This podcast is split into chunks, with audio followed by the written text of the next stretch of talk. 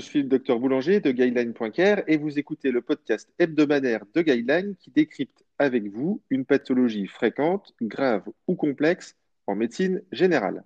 Cette semaine, nous accueillons le docteur Le Sur, oncocénologue, et on va lui parler ensemble du dépistage du cancer du sein. Bonjour Anne. Bonjour. Ravi de t'accueillir sur ce podcast. Euh, peux-tu te présenter?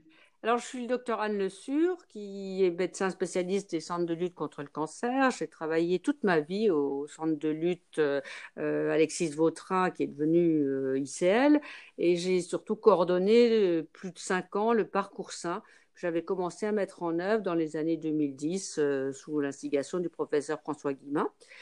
Euh, j'ai une formation un petit peu atypique, associée en chirurgie, gynécologie, oncologie, et j'ai surtout eu la très grande chance d'être l'élève du docteur Stines, qui participe avec moi à cette euh, euh, élaboration de DPC sur le dépistage. C'était le service de radiologie de l'ICL, mais surtout le maillon fort national du développement de la qualité dans la démarche du dépistage contre le cancer du sein. Et grâce à lui, j'ai eu la chance de pratiquer de la scénologie avec des vacations de mammographie pendant plus de dix ans. Et je leur remercie d'avoir accepté de nous apporter toutes ces compétences dans ce DPC. Alors justement, j'aimerais revenir avec toi durant ce podcast sur les éléments, on va dire, clés euh, à retenir. Euh, tout d'abord, on parle de dépistage euh, du cancer du sein, mais il y a en fait deux grands types de dépistage. Il y a le dépistage individuel et le dépistage organisé. Peux-tu nous expliquer en deux mots euh, quelle est la différence en fait entre ces deux dépistages? Alors, le mot dépister, il est euh, commun aux deux situations, c'est-à-dire dépister, c'est arriver avant euh, et agir avant qu'une tumeur ne soit trop méchante, c'est-à-dire en quelque sorte la piéger. C'est-à-dire que dépister, ça veut dire on la prend euh, avant que les signes n'apparaissent et que ce soit individuel ou organisé, évidemment, c'est le même principe. Si c'est individuel, c'est la femme ou le médecin, euh, son médecin traitant, qui décide d'aller faire une mammographie, soit parce qu'elle a une petite chose qui l'inquiète, soit simplement parce qu'elle est convaincue que c'est utile de faire ça. Et là, du coup, c'est un dépistage individuel. Par contre, si on le fait dans le cadre organisé, ça veut dire qu'elle répond à une invitation. Pour répondre à cette invitation, il faut évidemment qu'elle soit dans euh, la population ciblée, c'est-à-dire en France, 50-74 euh, ans. Elle va recevoir une lettre qui est une invitation qui va lui dire, lui proposer de venir tous les deux ans faire la mammographie avec un examen clinique et surtout, contrairement au dépistage individuel, puisque c'est intégré dans une organisation, une double lecture qui va encore affiner la qualité euh, de, du diagnostic. Donc, en fait, la différence entre les deux, c'est qu'il y en a un qui est organisé et pour lequel, pour que euh, les dépenses mises en œuvre se justifient, devrait à peu près atteindre 70% de la population, ce qui n'est pas le cas. Mais quand on cumule le dépistage individuel et le dépistage organisé en termes de euh, population, on est à peu près à 70%, sauf que euh, malheureusement, le dépistage individuel, il n'est pas évalué puisque c'est euh, un petit peu ce qu'on appelait sauvage autrefois et qu'à partir du moment où le dépistage organisé existe, il vaudrait mieux que tout le monde rentre dans le dépistage organisé parce que ça permet d'évaluer ce qu'on fait et surtout de bénéficier de cette deuxième lecture. Ok, donc le dépistage organisé, gage de qualité, gage d'évaluation aussi euh, sur euh, les pratiques. Y a-t-il des patientes exclues de ce dépistage? Si oui, lesquelles, par exemple, quelles sont les patientes qui sont dites exclues? Alors, tous les pays d'Europe ont mis des dépistages euh, organisés en route et les bornes sont un peu différentes parfois. C'est-à-dire que parfois ça peut être euh, d'autres bornes qu'en France, c'est 50-74 ans. Donc en France, à partir de 50 ans, l'anniversaire de 50 ans jusqu'à 74 ans, on va recevoir des invitations et ces femmes qui sont invitées sont toutes celles qui sont à risque standard.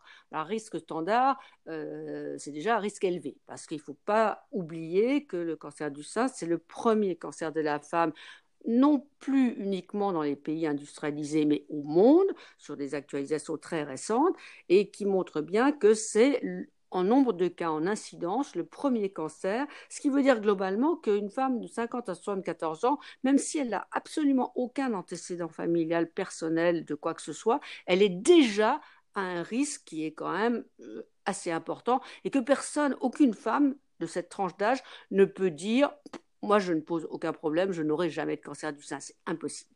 Par contre, bien sûr, les, enfin les femmes qui ne rentrent pas dans cette population, c'est ou les femmes plus jeunes, ou surtout celles qui ont un sur-risque, un risque encore supérieur à celui qu'on vient d'évoquer. Alors évidemment, c'est celles qui ont été traitées d'un cancer du sein. C'est celles qui ont un risque familial élevé, considéré comme élevé, c'est-à-dire elles ont une mutation ou bien il y a une agrégation familiale telle que effectivement elles sont euh, probablement prédisposées.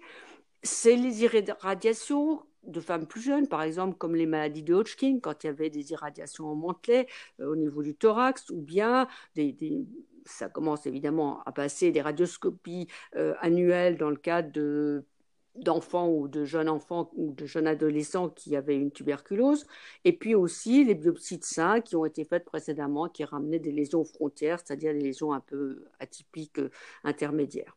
Donc pour toutes ces femmes, évidemment, l'exclusion du dépistage, c'est pas on ne fait plus rien, c'est on fait, mais différemment, c'est-à-dire qu'on va adapter au risque, on va mettre une IRM en plus, on va mettre un rythme différent, annuel plutôt que tous les deux ans, et c'est ça que veut dire l'exclusion. C'est-à-dire qu'il faut en fait trier les femmes en fonction du risque, sachant que la femme standard a déjà un risque élevé de 50 à 74 ans. Ok, super. À propos de la mammographie, euh, on peut voir dans les, dans les comptes rendus l'acronyme ACR. Peux-tu nous réexpliquer en quelques mots ce que signifie cet acronyme, s'il te plaît? Oui, c'est important, c'est ce qu'on met en conclusion. En fait, c'est simplement, la, ça veut dire, ça correspond à la définition de l'apparence des clichés qui ont été euh, évalués. Et comme c'est des clichés radiologiques, ACR, ça veut simplement dire American College of Radiology. Et en fait, on utilise la classification qui a été établie par ce collège américain.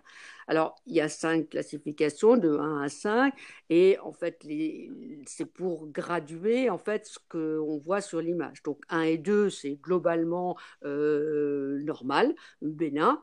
4 euh, et 5, c'est suspect et ça nécessite absolument un prélèvement euh, ou au moins en tout cas se mettre en position pour pouvoir le faire s'il n'a pas déjà été fait. Et le 3, c'est un peu, un peu le, le, truc intermédiaire où on, on pense que l'anomalie est probablement bénigne. Elle nécessite un suivi rapproché pour qu'on ne se trompe pas et qu'on puisse confirmer qu'elle est bénigne, mais euh, a priori, tout semble penser que euh, c'est pas euh, inquiétant. En tout cas, ça ne nécessite pas une intervention immédiate.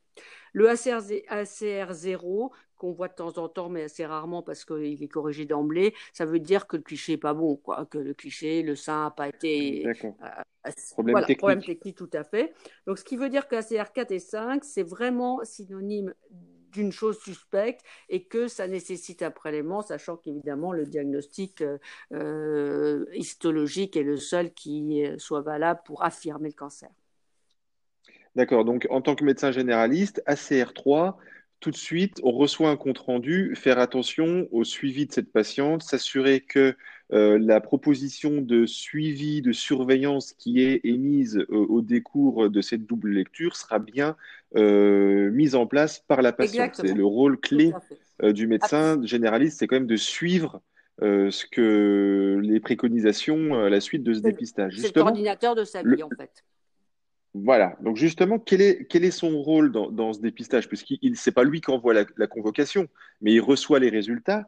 Euh, quel est le rôle du médecin généraliste dans, dans, ce dépistage organisé? Euh, C'est très bien qu'il y ait un dépistage initial parce qu'il faut bien commencer, mais ils ont tout de suite compris que dans les autres dépistages, ils n'ont pas fait la même erreur, c'est-à-dire que quand on ne part pas du médecin généraliste, les choses ont quand même de fortes probabilités de se perdre en route. Or, dans ce cas, effectivement, le médecin généraliste ne connaît pas la date de la convocation et la réception des résultats peut le surprendre s'il n'en a pas parlé avec la patiente. Et c'est bien sûr la patiente qui renseignera le nom du médecin traitant, puisqu'il est obligatoire quand elle va faire son dépistage et elle dira envoyer les résultats à telle ou telle personne. Et en général, c'est le médecin traitant. Donc ces résultats, ça peut être soit dans la CR4, il y a quelque chose à faire, il faut poursuivre et aller plus loin, soit carrément les résultats d'une microbiopsie qui a été réalisée et qui forcément a inquiété la patiente. Donc, le médecin généraliste, ce qui est important, c'est que quand il reçoit ces résultats, déjà, ils comprennent ce qui se passe, qu'ils voient s'il y a une corrélation. Si par exemple, on lui dit qu'il y a eu euh, un, diagnostic qui a été fait à CR5 et puis que le résultat de la microbiopsie lui dit que bon, n'y a rien du tout, c'est qu'il y a manifestement un problème. Donc c'est déjà de vérifier que les choses euh, s'harmonisent et paraissent cohérentes et surtout et à mon sens, ça dépasse largement le côté organisationnel. C'est le premier interlocuteur de la patiente et c'est son interlocuteur privilégié. D'abord parce qu'on va en général réussir à le joindre euh, rapidement, qu'il va pouvoir euh, voir la patiente sans délai euh, et que ce n'est pas une urgence comme une appendicite qui va pas bien, mais c'est une urgence psychologique. Et on sait très bien que les patientes qui restent avec une inquiétude, le langage non verbal du radiologue ou verbal qui les a inquiétés et qui reçoivent ce résultat sont dans un état de stress qui nécessite une prise en charge et qui peut mieux le faire que son médecin traitant qui la connaît parce qu'elle connaît ses il connaît ses soucis, il connaît sa vie, il connaît son parcours de vie et donc euh, il peut au mieux s'occuper d'elle et comprendre euh, les choses qui vont la perturber ou sa façon de l'exprimer. Donc c'est son rôle majeur, c'est de suivre cette affaire-là et surtout d'être l'interlocuteur de la patiente pour initier tout le reste. Et c'est probablement le rôle le plus important qui puisse exister.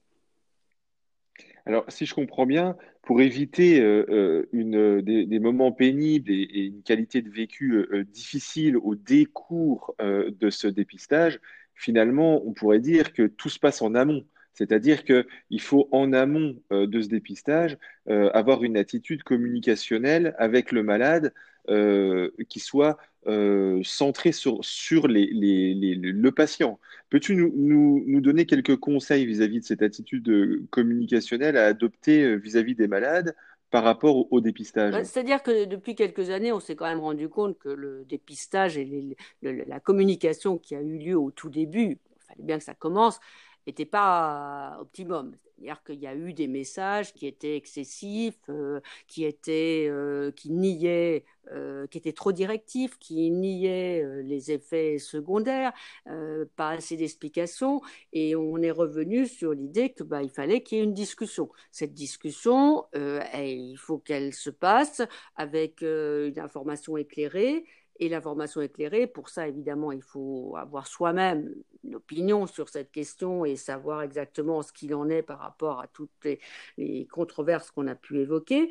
Et puis, s'installer avec une personne pour en parler. Et ça, euh, je pense que beaucoup de médecins généralistes euh, euh, hurleraient de rire en m'entendant, en me disant Mais ma cocotte, venez donc travailler avec nous pour voir comment on peut s'installer pendant une demi-heure avec une patiente tranquillement pour lui parler du dépistage et lui demander son avis.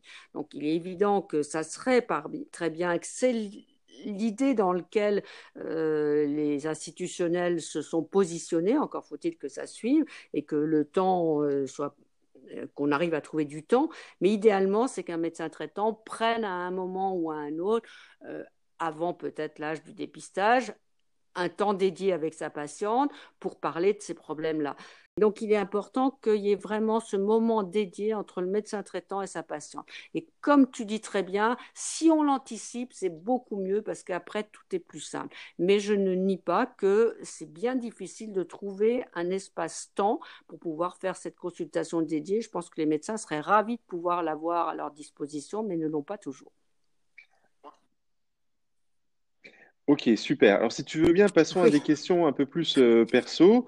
Euh, y a-t-il une, y a-t-il une source biblio déjà de référence utile pour le médecin généraliste euh, dans le cancer Je pense qu'il y a deux, il y a, deux sources. Il y a les structures de gestion que les médecins connaissent bien, même si on est passé aux grandes régions, qui fournissent tout ce qu'il faut, les documents. Et puis il y a l'INCA, et on oublie souvent d'aller sur le site de l'INCA. C'est bien fait. C'est surtout depuis qu'il y a eu toutes ces controverses et ces concertations citoyennes sur le dépistage dépistage. Ils ont vraiment relooké leurs documents. Ils sont tous téléchargeables gratuitement. Euh, ils sont bien faits, aussi bien pour la patiente que pour le médecin. C'est une bonne base, on peut en laisser en salle d'attente. Et il faut quand même se méfier un petit peu des sites qui sont parfois euh, un peu euh, limites et qui sont là pour relayer des, des, des, nouvelles pas toujours nuancées par les médias. Ok. quel est ton dicton médical préféré on doit établir une relation avec cette personne horizontale en respect mutuel. Ok, super.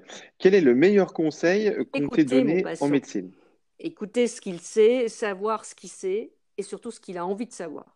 C'est-à-dire le rassurer, être dans une relation d'empathie parce que c'est le meilleur moyen pour lutter contre l'angoisse et donc le faire s'exprimer faire relâcher ses inquiétudes et du coup apprendre le plus de choses euh, utiles euh, dans son histoire euh, de vie et médicale. Donc, être à son écoute. Ok, super. Merci Anne. Euh, encore félicitations pour euh, ta formation en, ligne. Euh, tu nous fais passer ton, savoir via cette formation et surtout toute ton expérience sur ce sujet parfois difficile du cancer du sein et du dépistage. Toi-même, tu as mis en place le parcours du sein et par cette formation, tu nous aides beaucoup afin d'améliorer nos pratiques. Encore merci à toi et j'oublie pas le docteur Stines, bien entendu, qui a participé à cette formation. Pour recevoir nos podcasts, abonnez-vous, c'est gratuit. N'oubliez pas de nous mettre des étoiles et de le partager avec vos amis et collègues. Inscrivez-vous donc à la formation euh, de Dr Le Sur. Elle dure environ une heure, est gratuite et validera votre DPC sur ce sujet capital de santé publique qu'est le dépistage du cancer du sein. Merci Nicolas. Au revoir Anne et merci encore. À bientôt et à la semaine prochaine.